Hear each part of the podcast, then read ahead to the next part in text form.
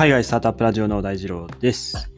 今日は NFT の今を知るというテーマでお話していこうと思います。えっと、NFT ですね。まあ今、結構人気になってきているものでですね、僕もちょっと改めてこの YouTube の動画欄、動画欄、あの概要欄にですね、YouTube の動画も貼ったんですけども、ニュースピックスさんのすべてのデジタルデータは NFT になるっていうあの動画もちょっと改めて見てですね、やっぱこれから NFT の市場は大きくなっていくんだなっていうのをですね、えー、皆さんとまあ共有して今どうなってるのという状況をですね、共有できればなと思います。で、僕自身その NFT に触ったことがあるかというと、あの、まあ、触ったことあるとは言えるっていう状況ですかね。あの、まあ、自分で NFT を作ったことはないんですけども、あの、まあ、作り方とかも結構簡単なのでご紹介はできます。で、えっと、まあ、NFT、まあ、触ったことあるどういう体験をしたのかっていうのだと、えっと、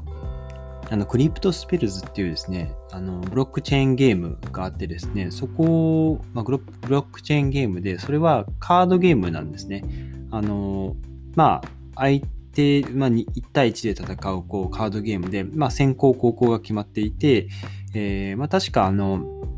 え、ー、と、まあ、ライフポイントがあの 20, 20、お互い20あって、それを先に0にした方が勝ちっていう、えー、カードゲームで、お互いこう、まあ、カードを出し合ってですね、えー、モンスターをこう倒したりしていくっていう、まあ、あの、まあ、いわゆる、いわゆる遊戯王みたいな、あの、そういったカードゲームなんですけども、このカードはですね、えー、NFT になっていて、えっと、まあ、オリジナルカードですね、があって、まあ、その、クリプトスペースの、えー、ゲーム内でも、普通のこう、扱われているカードの中に、まあ、やっぱりレア度が高いカードがあるわけですよ。で、それが、えっと、まあ、カードの発行枚数が限られてるんですね。えー、まあ、ものによると、えー、まあ、10枚とか、えー、しかないというもので、まあ、多いものだと100枚ありますよとか、1000枚ありますよとか、まあそういったものがあってですね、えー、僕はよくあの NFT こう検索するというか見るときは OpenSea っていうマーケットプレイスがあるので、そこでこうクリプトスペルズあの検索すると、まあ大体0.09イーサ、えっ、ー、と、イーサリアムですね。あの、暗号資産ですね。売っていて、まあ大体0.09イーサとかだと3万円ぐらいですね。はい。300ドルぐらいですね。今僕がちょっとオープンスイで見てるんですけど、そうですね。あの、クリプトスペースの一つのカードが0.09イーサリアム。イーサですね。売ってたりとか、えー、していますと。はい。ということで、あの NFT というのは、あの、一応、まあ、触ったことあるというか、まあそういった、まあ、知見はあるという感じです。で、まあ一番最近でこう有名になった話題としては、あの、ビープルさんっていうかですね、えー、まあこのまあ、デジタルアート、自分で作ったアート作品を NFT 化して、えー、クリスティーズっていうあのオークションですね。こちらで、えー、販売したら、えー、75億円でその作品が、えー、落札されたという、えーまあ、ニュースがあって、そこからこう一気に、えー、広がってきたという感じですね。で、日本国内の話だと、あのまあ、最近目立ったニュースだと、えー、楽天ですね。楽天が、NFT を始めるっていうところで、こちらが、普通に、えー、一般ユーザー向け、あのスポーツとか、まあ、エンターテインメント系のこういろんなこう、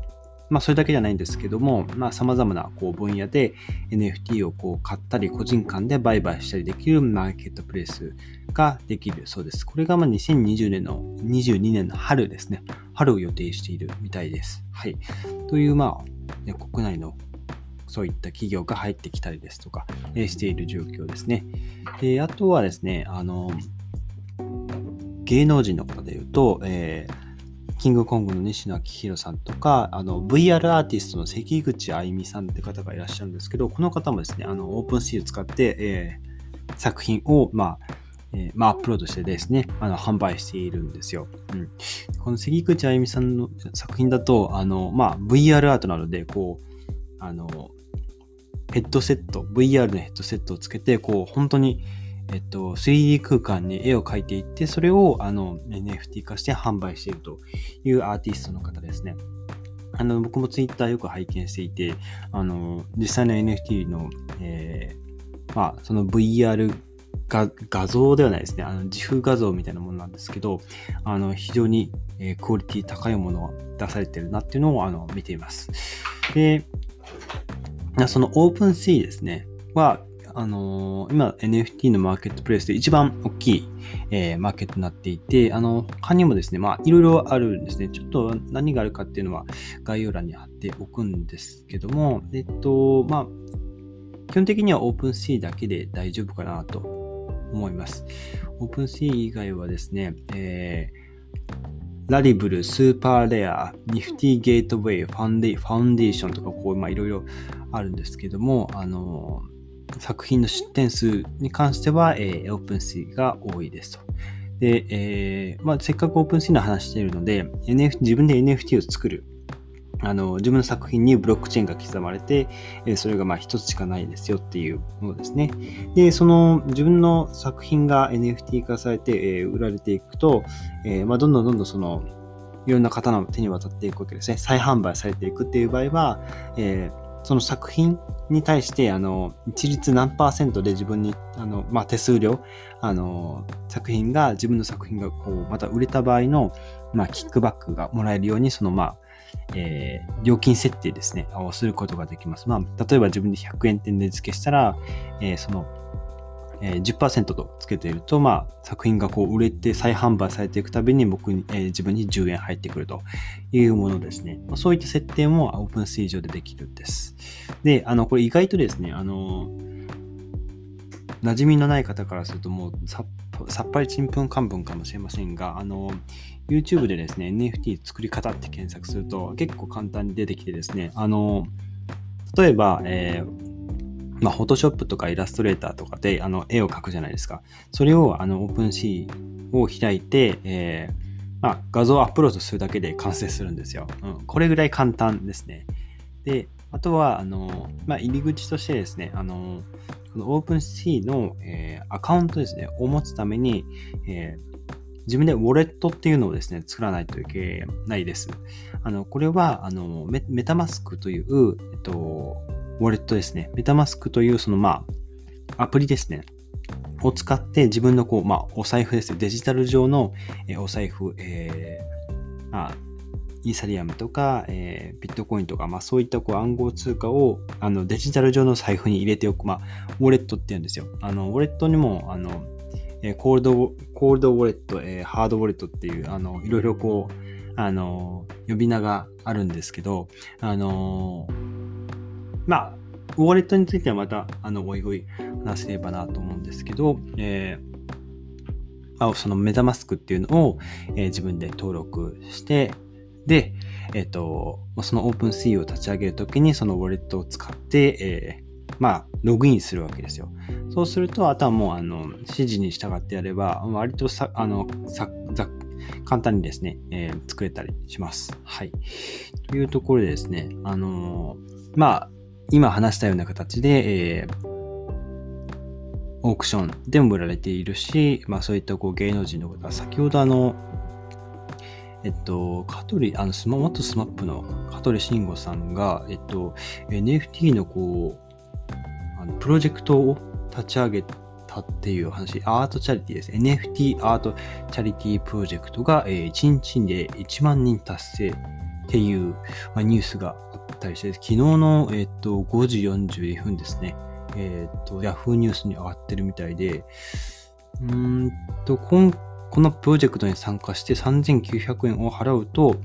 えー、パラサポ、パラサポ、日本パラサポセンターというのがあるんですね。パラリンピックですかね。ちょっとわかんないです。パラサポでしか実物を見ることができなかった、えー、アート作品がブロックチェーン技術を活用して唯一無二で大体不可能な NFT アートとして付与される。えー、作品は、えー、作品には参加順番に応じた、えー、No NFT I Enjoy というシリアルナンバーが入っている、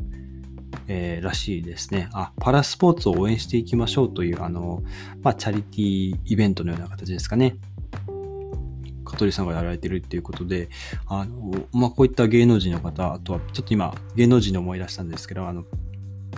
アイドルユニットの Perfume ですね。あの Perfume さんたちも、えっと、自分たちのこう、確か振り付けだったかな。振り付けと、あと、あの、3人がこう踊るこう、なんていうんですかね、まあ画像ですね。画像を NFT としてこう販売しているっていう話は、あの結構前から、2021年入ったぐらいですかね、もうちょっと前かもしれませんが、まあ、そういった話があったりしてですね、あの結構いろんなこう芸能界とか、まあ、楽天とか、まあ、そういった会社が、参入してきているっていうような、え、状況ですね。なので、あの、まあ、まずは一度、あの、メタマスクと調べてみて、あの、まあ、どういったものかっていうのを、まあ、まあ、一回 YouTube で調べる方が、あの、大体概要がわかりやすい、あの、把握できるかもしれませんね。ということでですね、あの、まあ、イーサリアムを使うときは、あの、まあ、その売買、物を売買するときとかは、あのガス代と呼ばれる、あの、まあ、手数料みたいなものが取れるんですね。まあ、それがですね、まあ、結構、えー、高かったりするんですよ。あの、イメージとしてはですね、あの、1万円送金するのに、5000円手数料がかかるみたいな、なんかそんなあのイメージなんですね。あのこのガス代が高くてですね、えーまあ、イーサリアムっていうその、えーまあ、プラットフォーム、ブロックチェーンのプラットフォームですね、あの、あるんですけども、これが今、えー、いろんなこう技術者の方たちがこうもっともっと使いやすいように、まあ、要はガス代を低くですね、手数料低く、えー、使いやすいように、えー、しているわけですね。まあ、これをこう、いろんな方たちがこう、あの、アップデートを、え、検討している状況らしいです。はい。ということでですね、あの、まあ、改めて今のこの NFT の市場について、えーざっくりとこう話してみました。というところで、まあ、これからですね、まあ、どんどん加速していくはずなので、あのまあ、ウォレットは作ってみた方がいいかと思います。で、ウォレット作った時にですね、あの、まあ、あの、なんていうんですかね、パスワードみたいなのができるんですよ。シードフレーズって言うんですけども、このシードフレーズだけは、あの、絶対に なくさないでください。絶対になくさないですし、誰にも教えてはいけないという、あの、これなくなるとですね、あの、自分で作ったウォレットにアクセスできなくなるんですね。で、かつ、この、えー、シードフレーズが他人に、えー渡ってしまうと、その人が、えー、ウォレットにアクセスできるようになってしまうんですね。アクセスできますし、あの、ウォレットをこう、あの、復元することができるんですよ。うん。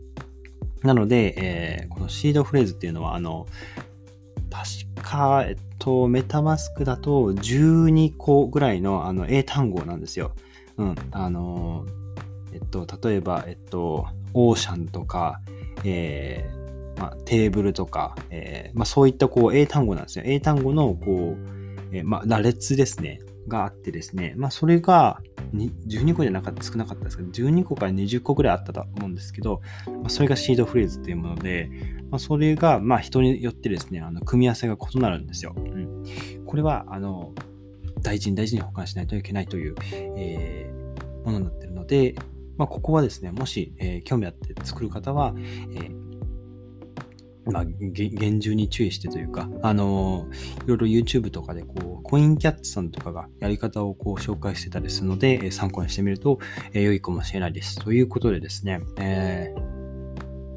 まあ、NFT の市場ですね。あの、NFT の今を知るということで、えー、なんかいろんなこう、まあ、スタートアップとしては僕もいろいろこう、まだ多くはないんですけど、あの、紹介してきた、会社もあるので、え引き続きですね、まあ、そういった企業を合わせて、え NFT の市場ですね、えー、紹介できればと思います。ということで、えー、今日のエピソードが役に立ったらいいなと思ったら、ぜひフォローをよろしくお願いします。それでは皆さん、えー、また明日お会いしましょう。バイバイ。